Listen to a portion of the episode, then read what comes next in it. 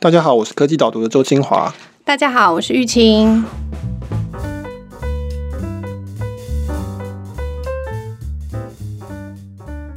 玉清，欢迎回来，一个月没有看到你，对，很高兴。可是我听前面两集也是非常过瘾啦。那我先对一些新来的听众介绍一下，科技导读的 Podcast 其实是我们科技导读付费电子报的一个周边产品。Podcast 是免费的，欢迎大家来听。那我们其实主要的收入来源是我们的电子报，同样是分析科技跟商业策略的。如果你有兴趣的话，可以上网搜寻科技导读，岛屿的岛。玉清，听说你最近被害。我们节目的节奏真的掌握非常的流畅。对，我的某一个服务账号密码好像泄露出去了，然后他就寄信让我赶快改这个密码。但是我刚刚改的非常的痛苦，我刚刚花了大概一个小时在做这件事情，因为我已经忘记，同时我又不想要取一个旧的，这样，所以那整套流程变得很复杂。对，我也真的很讨厌取密码这件事情。我相信大部分人的密码都是一样的。你们都不要骗自己，其实大部分人都是用同一个密码。我每次都是那个密码泄露以后，就开始取一组新的。我的新的密码都是这样出来的。但是最近这一两年，越来越常接到这种通知信，就是资料外泄，然后我们就必须要修改一些东西，然后都取一个八到十二位数，包含英文字母、数字大小写，还有特殊符号。然后还跟过去的二十五年不能重复的密码，这样。对，大家来发挥一下创意。对，今天讨论的问题其实也就是资料保护。上礼拜主要写的这个重要的新闻是，Facebook 被美国的 FTC 联邦的贸易委员会罚款五十亿美元，相当于台币一千多亿。我的准则是，基本上任何超过十亿美元的东西，大概都很重要。那所以我就写了。有一方面可能会觉得说啊，怎么又是 Facebook，又是这个新闻的？去看那个科技导读这边分析，我发现脸书加隐私这两组关键字加起来，大概可以有十篇左右的重要文章都可以参考了。对，那它最基本的问题就是说，到底资料越来越多，那我们要怎么管理它？那首先讲一下这个事情哈，主要的这个事情是叫二零一五年的剑桥分析案 （Cambridge Analytica）。不知道大家记不记得，以前的 Facebook 跟现在不太一样，以前 Facebook 还蛮开放的，很多。开发者可以开发一些小程式在上面，最有名的当然就是开心农场。所以这个意思就是说，Facebook 会开放一些 API，让这些开发者可以取到一些资料，他才可以在上面建一个游戏。所以你玩开心农场，基本上不用再重新取账号密码，你直接就可以用，因为 API 已经串接了。当时的脸书跟现在脸书不太一样，当时的世界政治跟我们现在的世界政治气氛也不一样。那个时候大家会觉得说，哦，应该要尽量的交流资料。去支持开发者开发一些新的东西，然后大家可以一起让它茁壮。所以它当时是一个比较小、独特的市场，然后大家就希望在里面有开放跟流通，然后让服务可以越来越多元，可以让用户用得越来越开心。对，那大家也对 Facebook 的形象比较好一点，大家都很喜欢它，然后在上面玩得不亦乐乎。剑桥分析其实它是一家台湾的话应该叫做政治公关公司或是行销公司。但是他做了一个 App，那这个 App 你看不出来它是政治行销公司做的 App，比较类似那种玩的 App 的游戏，比如说啊，你算你的星座，或者算算你是金庸小说的哪一种人，类似这种。它就是一个人格测验的心理分析，就对了。对，然后他就在那个时候就取得了，透过 Facebook，他好像拿了八百万用户的资料。一开始的时候取得是二十七，二十七万，对。但是后来因为那个时候你还可以取得朋友的资料，一只抓会签一堆出来，所以最后好像是到八千七百万的资料，非常夸张的数字。后来事情爆发出来，其实是英国脱欧的时候，嗯，被发现他用这个资料来操控英国脱欧的舆论，就是针对这些资料去分析，然后说，哎，这些人我给他打这个广告，让他们去支持脱欧这件事情。从取得资料到被大家发现说他拿来资料来做这些事情，其实是。过了蛮长的时间，对，而且他就是他拿了这笔资料以后，他就是你刚刚讲，他是一个政治公关公司，所以他很多政治活动都透过这个资料来做。英国脱欧，或者是美国总统大选，甚至后面还有人说墨西哥总统大选，什么都有被影响到。对，所以这个就变成是二零一八年的大新闻，就是说，哎，脸书怎么把这个资料？被拿去用来作为政治公关行销，而且是做来操纵两个很多人不喜欢的决定，一个是英国脱欧，一个是让川普总统当选。但是 Facebook 一直在强调说，这个不叫做外泄，他没有被害，那个资料是他情愿交出去的，是因为当年的设计是说，你只要是 App 开发者，你就可以拿到这些资料。那当然，开发者拿到这个资料的时候是必须要签一个合约的，就像我们大家使用网络服务都会向你要同意使用者条款。那当然，他要同一个开发者条款。开发者条款就是说，你只能拿那个资料去做你原本说你要告诉用户你要做的事情，你不能拿去做别的事情。那后来这个情况改变，世界的气氛改变，然后脸书也慢慢变得更加的闭锁，不像以前那么开放。他也放弃了做 App 平台的这一个梦想。哦，那个时候一度想说，他可不可以取代 App Store 啊？可不可以挑战 Google Store 等等？那后来他也不做这件事情了，所以他就把它都关掉这些 API。那同时呢，他要求所有的这些曾经取用过资料的 App 开发者必须要宣誓说，我销毁这些资料，就是这些资料我不会再使用。那大家都知道宣誓是很有用的嘛，对不对？大家都知道每个人都是很诚实的，他们只要宣誓他们不会做就不会做。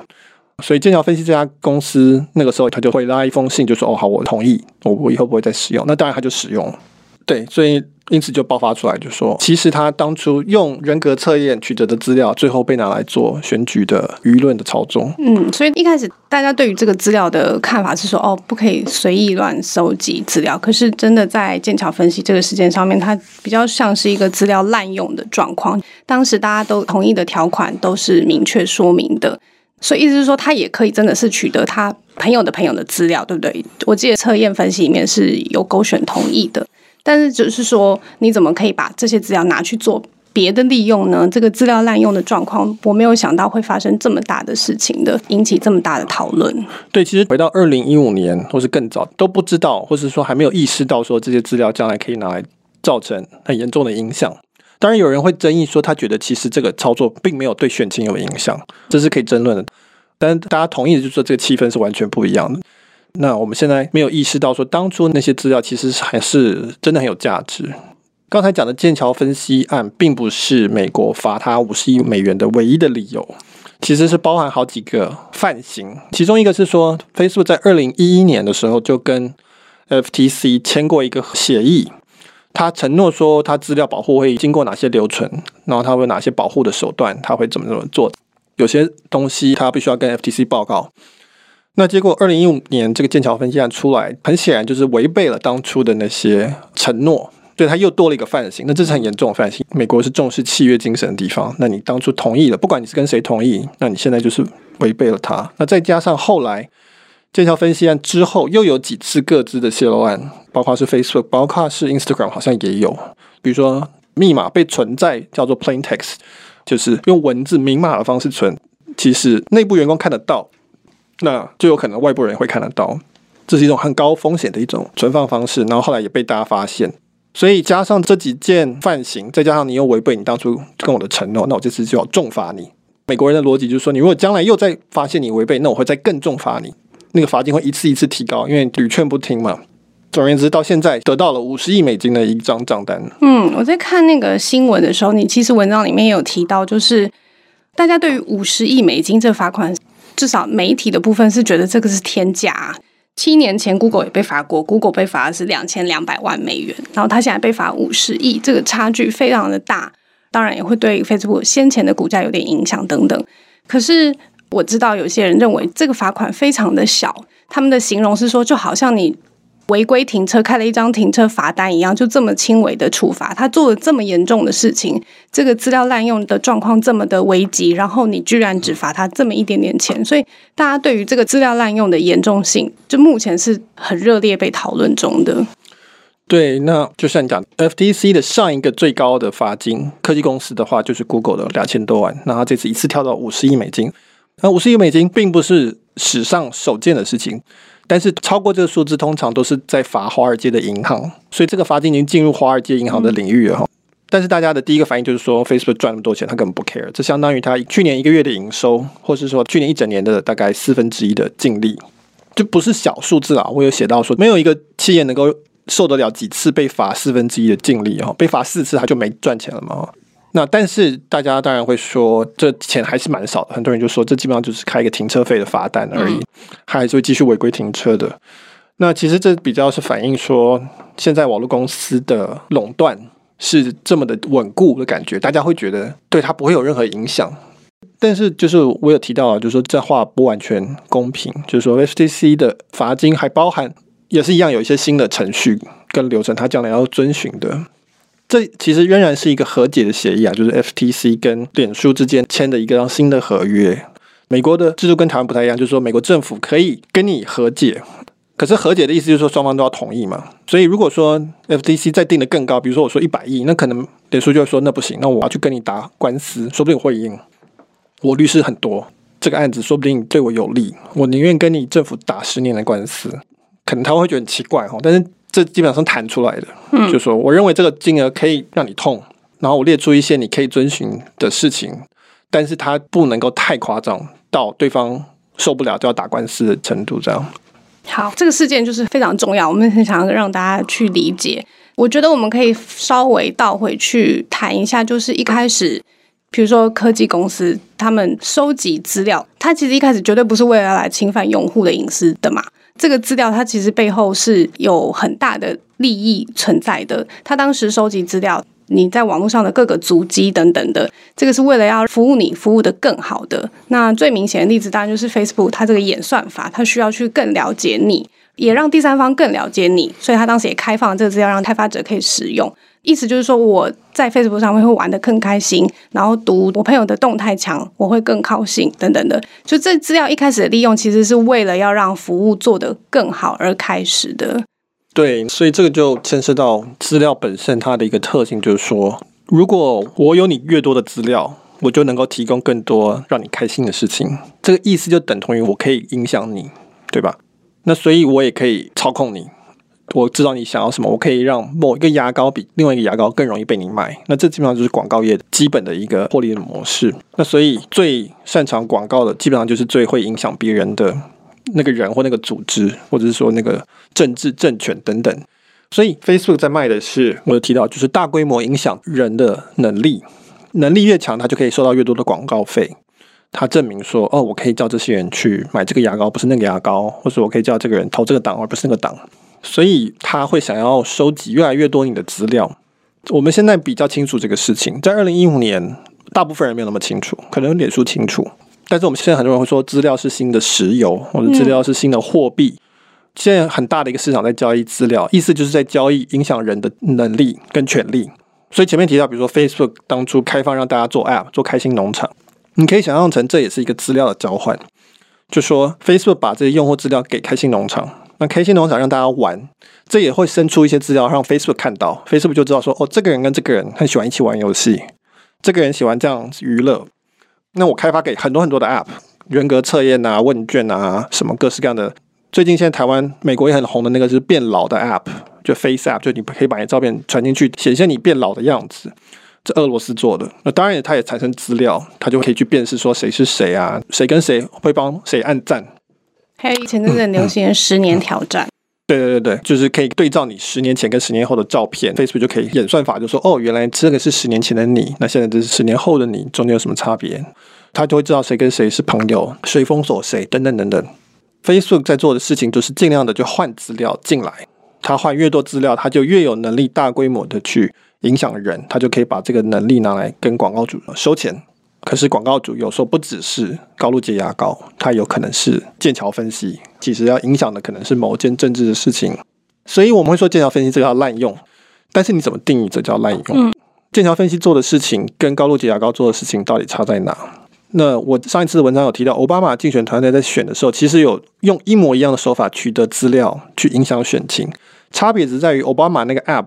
他没有说我是一个人格测验，他就说我就是要收集选民的资料，他是诚实的做，然后他没有后来去拿来再用，但是手法是一模一样的，目的也是一样的，我就是要收集资料来影响你，所以那个界限其实并不好画。对啊，你说到这个收集资料的部分，去年的时候应该也是有讨论过一个 Facebook 收集青少年的资料，他也是大剌剌的跟他说，诶，我就是要收集你手机上面所有的资料，我还给你钱。但是这一样界限在哪里？他都勾取了同意了。我觉得这就是对我们现在用户，也就是我开头提到，就说我可能都知道我的密码外泄了，我还是不晓那个损害在哪里。就是我知道这个资料很重要，这个是属于我的财产了。其实这是可以讨论的，这到底是不是属于我的财产啦？但总而言之，就是这是关于我的事情的。然后它外泄，但是它到底会造成什么损害呢？跟我的隐私有什么关系？我觉得这对于一般的使用者来说是一个非常模糊、非常难以理解的状况。没错，我们一般人听到说 Facebook 资料外泄这么多，会觉得啊，这样很糟糕。很不好。可是我们其实没办法很明确的感受到说到底这有什么坏处。当然，如果有人今天害了你的账号，因为他有你的密码，拿走你账户里钱，那当然会很痛。但是其实大部分人来讲都觉得那很抽象，就是说，啊，他泄露了我的资料又怎么样呢？如果是泄露我的姓名、跟我的 email、跟我的好友关系，真的有关系吗？我们心里又隐隐的直觉会觉得这是不好的事情，我们觉得这应该是坏事。我觉得这大概是一体两面吧，就是刚刚前面我们举例的资料的好处，就是哦，我因为比如说知道了你的健康的资料好了，那你的保险公司知道你是状况非常好，可能给你更低的费率，所以这个资料交换非常的好，因为我的保险费用就慢慢的降低，或者是。文章里面提到广告部分，我看到的真的都是我需要的东西的，所以我这个资料被交换出去，我觉得没有什么太大的问题。但相反的，就是说，那如果这个东西往不好的方向走呢？他们很喜欢大家提到的一个部分，就是资料歧视，就是你辨别出我是哪一类群的人了，所以你因此对我做出了什么样子的判断跟服务。有些机票订购的网站，它就会特别针对苹果的用户，然后它就会把。比较高价的东西送给他，但是就是有一种资料歧视的感觉。那这个时候我就会觉得被侵犯了，我就会觉得很不好。就可以想象的是说，虽然很难，但是其实慢慢的可以去理解说，它就是一个中性的东西。那它可以往好的地方走，当然也可以往坏的地方去使用。对，我们可以想象，再举一个例子哈，假设今天有一家屈臣氏好了，在某个区域。假设他屈臣氏的大数据分析做得很好，每个客人进来，他就会知道说你以前买过多少钱，喜欢买什么东西，然后他就给你 coupon，比如说他会在门口涂 coupon 给你，你只要告诉他你是谁，然后呢，你就会发现说他可能会给有些人特别好的 coupon，因为这些人是他的好客户，有些人就是给他比较差的 coupon，因为他觉得他们花的钱少。到此为止，大家会觉得还可以接受。那问题是，如果说假设这个社区，比如说我们以美国的例子好了，都是白人是有钱，黑人是穷的人，那于是这 coupon 就变成大部分都是给白人好的 coupon，黑人都是拿到坏的 coupon，那这个就有非常大的问题。至少在美国有很大的问题啊。那所以你就说，那这个到底是哪里出错了？他其实在用资料，他其实是让这个市场更有效率。你可以说，其实他对三方都是好的，就是大家都不用浪费时间。我们可以很理论的讲说，他从白人这边赚到更多钱，反而可以继续服务黑人。但是如果说他规定都要只能给一样的 coupon，他的营收可能会降低，他反而可能赚的钱不够多，他可能没办法成长等等。那反而那黑人得不到更好的服务，这个都是可以在很理论经济学的角度去讨论这个事情。但是我们落到道德上面，就会觉得这很困难。尤其如果我是那个被差别待遇的那一群人的时候，我自己最深刻的例子就是，我很常使用那个开车的时候会用到的 Google Map。然后他很喜欢带我走一些小路，我也不知道为什么。我也这样觉得。就是、对对，我每次想说他是觉得我特别有冒险精神嘛？可是我每次走小路，对对，我也是这样觉得。我都 的人都会优化自己这样。对。你每次走那个小路，尤其是第一个是他是不熟悉的，第二个是他的路况可能是更奇怪的、更难掌握的，就是跟柏油路是不一样的。这个时候你就会想说，哎，我是不是被差别待遇了？那但是。你有想说，如果我比别人快的话，就别人都在大路上塞车，但我走小路我就很快到，哎，那这个时候我很开心。可是如果别人都在大路上很顺畅的走，然后结果我去走那个小小的路，只是为了要避开车流，让那些人走得比较快，那我就会觉得很不爽。对，这个我们之前也提过，这个跟人工智慧将来会有很大影响。到底你开车怎么走是你决定的，还是 Google Maps 决定的？Google Maps 决定是为了你，还是为了他？哦，这个其实未来都是很复杂的问题。那这个问题跟我们现在谈的这个问题有一点点不同，但是它其实是相关的。它是第二个问题，就是说资料已经在那里了，当然它怎么用对付我们，或者怎么样去服务我们，你可以把它看成是第二个问题。那第一个问题，Facebook 这个案子处理的比较像是第一个问题，就是资料被流出去这件事情是不是 OK 的？谁可以控制交给谁？这个问题我们现在不好解决。我在这篇文章里面主要就讨论说为什么不好解决，就是因为我们现在在处理这件事情的时候，我们一般来讲处理的概念叫做隐私权。我们一般会说，我有隐私权，你把我的资料泄露出去，你侵犯了我的隐私权。我们大概大概是这样的逻辑在讲这件事情。可是问题是说，隐私权这个概念基本上是套用在实体空间上的，就是说我的人住在家里，比如说政府不能跑进来。不能侵入，他一定要有法院的命令。他不可以去探测我的资料，他不可以把东西伸进我的窗户里，他不可以偷听里面在做什么事情。我以前念书的时候，美国一个案子是说，美国的警察直升机用红外线探测仪探测房子里的人的状态。那美国法院说不行，这个是侵犯隐私权，就是红外线的这个发射的这个热也算是我的东西，你一定要有法院的搜索令才可以来探测。这个我们都可以理解。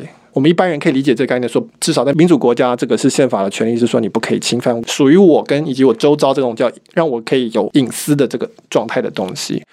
可是，在资料这件事情上面，资料是在外面，它不在你手上，它在外面跑来跑去。就像你前面可以讲的，我们 Facebook 完完全全可以说这些资料应该是我的才对，根本就不是你的。你在我这上面用，为什么会是你的资料？你仔细想想看，我按赞那些东西，顶多你说是共享的。但 Facebook 会说，这明明是我提供给你的功能，我把那个键放在那里才能按。那当然，这就是我的资料才对。所以，这隐私权概念就会套在资料，就变得很奇怪。我们就会非常的没办法理解，说，诶，资料在那边流来流去，为什么好像不对？但是好像也没有侵犯到我的隐私权。那现在就卡在这里。所以可以这样说吗？就是如果我们在讨论这个议题的时候，是不是把重点放在资料的管理上面？会比较容易集中，而不是讲这个隐私权怎么样模糊的概念。这是很困难的问题，嗯、所以我也不能很因为这很容易的给一个答案。是可以说的，就是说我们现在知道的其中一个选项就是欧盟的 GDPR，那叫做一般资料保护规范。他们概念就是说同意权，你是 Facebook，你要用我的任何资料做什么事情，基本上要我同意，我要按那个钮说我同意。我同意的时候，只同意说你拿我的资料做你刚刚要我同意的那件事。你不能拿去做第二件事情，这个算第一步，但这一步是非常非常不够的，因为我们不可能去同意所有的事情，一直按、一直按、一直按、一直按。比如，Google 跟我说我要取得你的同意权，让你用 Gmail data，我们可以提供你更好的阻挡垃圾性的功能。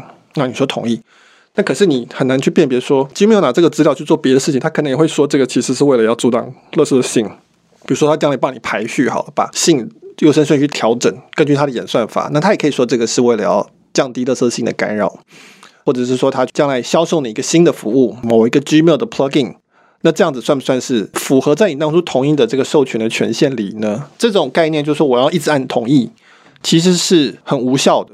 就是我们现在上什么网站都会有一堆那个 cookie 通知嘛，说我们要用 cookie 啊，你要不同意啊？大家都同意啊，你有见过有些人不同意的吗？从来没有人不同意过。这个做法也只是第一步而已。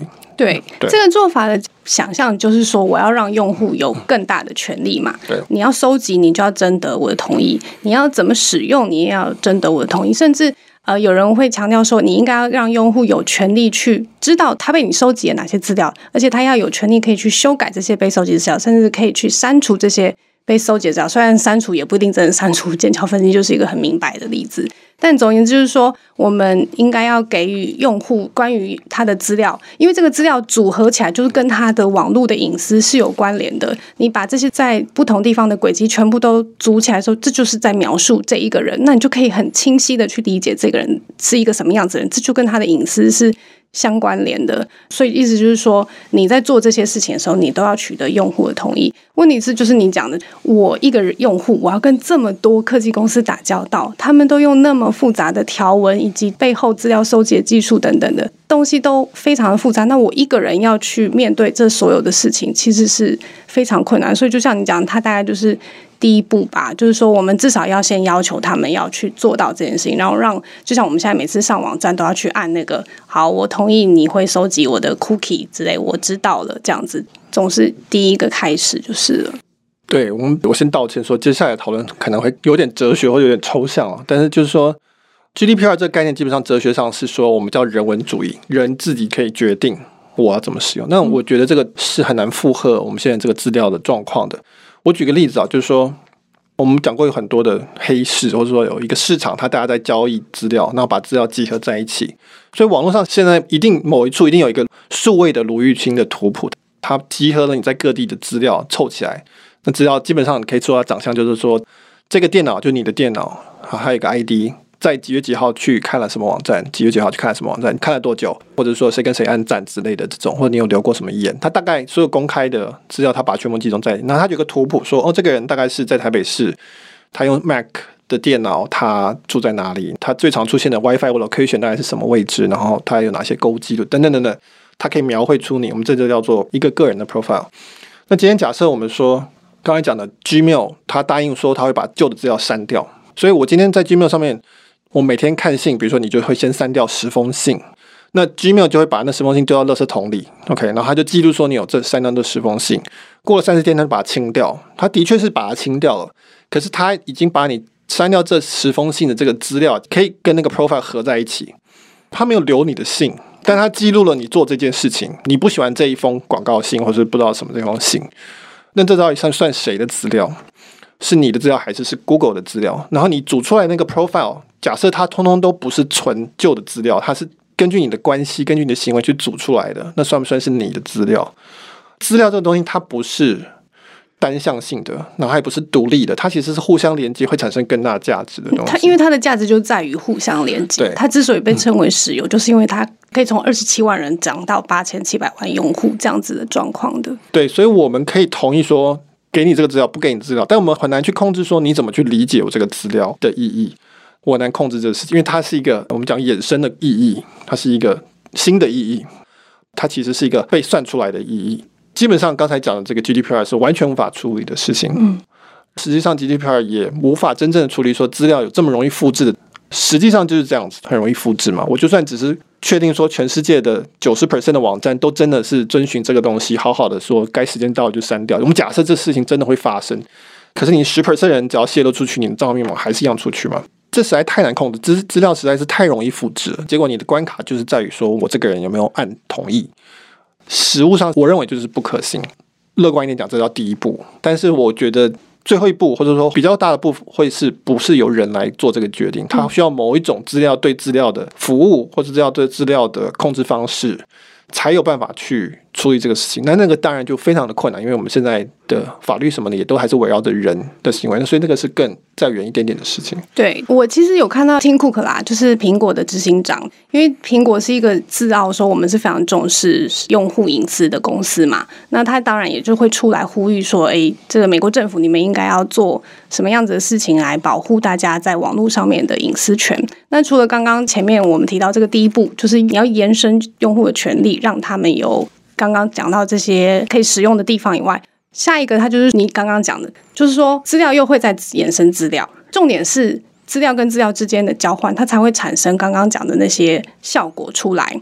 那他就说，这个东西，这个次级市场其实是非常庞大的，而且它是在一个很灰色地带，就是根本现在是没有人去管理这一整件事情的。所以，比如说 Facebook 可能把什么用户的资料卖给什么人，这个用户不知道，管理者也不知道。那他就会觉得说，是不是应该要建立一个，比如说资料清算中心，去把所有跟资料有关的前客资料整合公司等等，都必须要登记在案。然后大家在做这些交易的时候，它必须要是透明的，可以追踪的。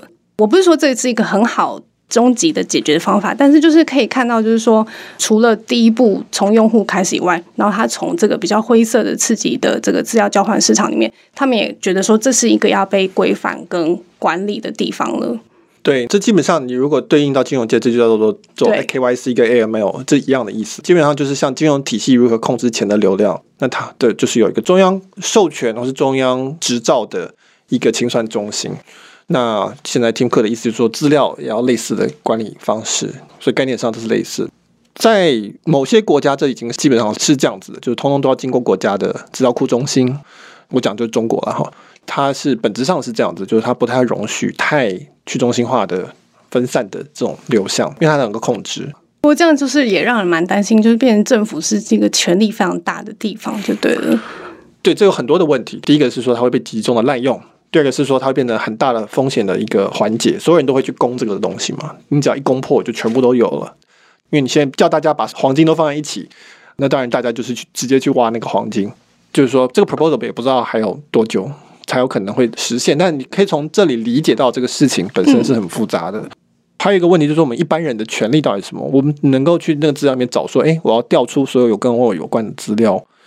那可是，就像我前面讲的，它可能已经长得不像是一个你当初那个资料的东西了。你要很难去追溯，说，哎，到底发生什么事？为什么会这个资料今天是在这里？所以，好的，我还是会赶快去把我的账号跟密码改完。总而言之，就先把第一步做完吧。总是要保持关心这个事件的发展，就对，免得有一天自己被作为什么样子的资料使用的时候，还是会处于一个比较能应对的状况吧。对，所以从个人角度来说，比如说你刚讲做好安全防护，maybe，但是你还是会照样按同意嘛，对不对？就是你上任何网站，你还是一样反射性的就按同意啊。这个事情我觉得还蛮复杂的。那所以我的文章的结论其实也是如此，就是说企业去取得资料的利益非常的明确，但是个人要去花力气防范这件事情，就是去理解它的对你的伤害，其实是非常模糊的，非常不确定的。那所以就变成是说，目前的状态就绝对是。Facebook 还是会持续的要尽量的去争取资料，应该说所有的科技公司都会。我其实一直很想要强调，就是不是只有 Facebook 有动力做，不管是亚马逊、Google 各个就是广告的、保险的这些公司，他们电商的都会很有动力去收集所有跟你有关资料的。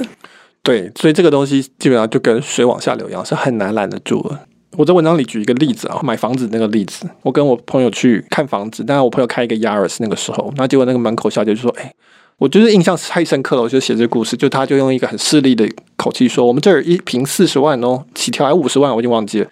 你确定你要看吗？这样子，我们六十平起跳哦，这样子。因为他看他开 Yaris 进来，那我那朋友其实是一个身家已经不错的，我们叫青年才俊好了。”这是一个资讯问题嘛？就是说，当初那个房地产公司，它如果有一个车牌辨识系统是串联的，然后它可以写说，哦，这台车进来，这个 owner 他的用户这个 profile 显示他是一个会买名表的有钱的人，那他可能就会用不同的语气对他，他可能就可以多买一个房子了。那这个是一个很大的利益，所以当然所有的公司都会想去争取这样子的资料，每一家公司都是这样子的，这个趋势没有办法抵挡。所以在这个洪流之中，然后要慢慢建构出新的隐私权的概念或者资料保护的规范，来保护个人的自由意志。哈，最终我们其实是要保护个人的自由意志。那这会是未来重要的发展，但是我们还要看要怎么走。好，我们一直很希望结论，但是就是只能关心一下这个事件的发展。肯定科技导读之后还会再聊的。那我们今天的讨论就到这边。如果你对今天讨论有兴趣的话，欢迎到网站上面收看 Michael 分析的文章。那如果 Podcast 听众对于订阅我们的电子报有兴趣的话，欢迎一样搜寻科技导读岛屿的岛读书的读订阅电子报的话，你如果输入优惠码 Podcast P O D C A S T，可以第一个月得到五十块钱的优惠，欢迎大家来看看。大家拜拜，拜拜。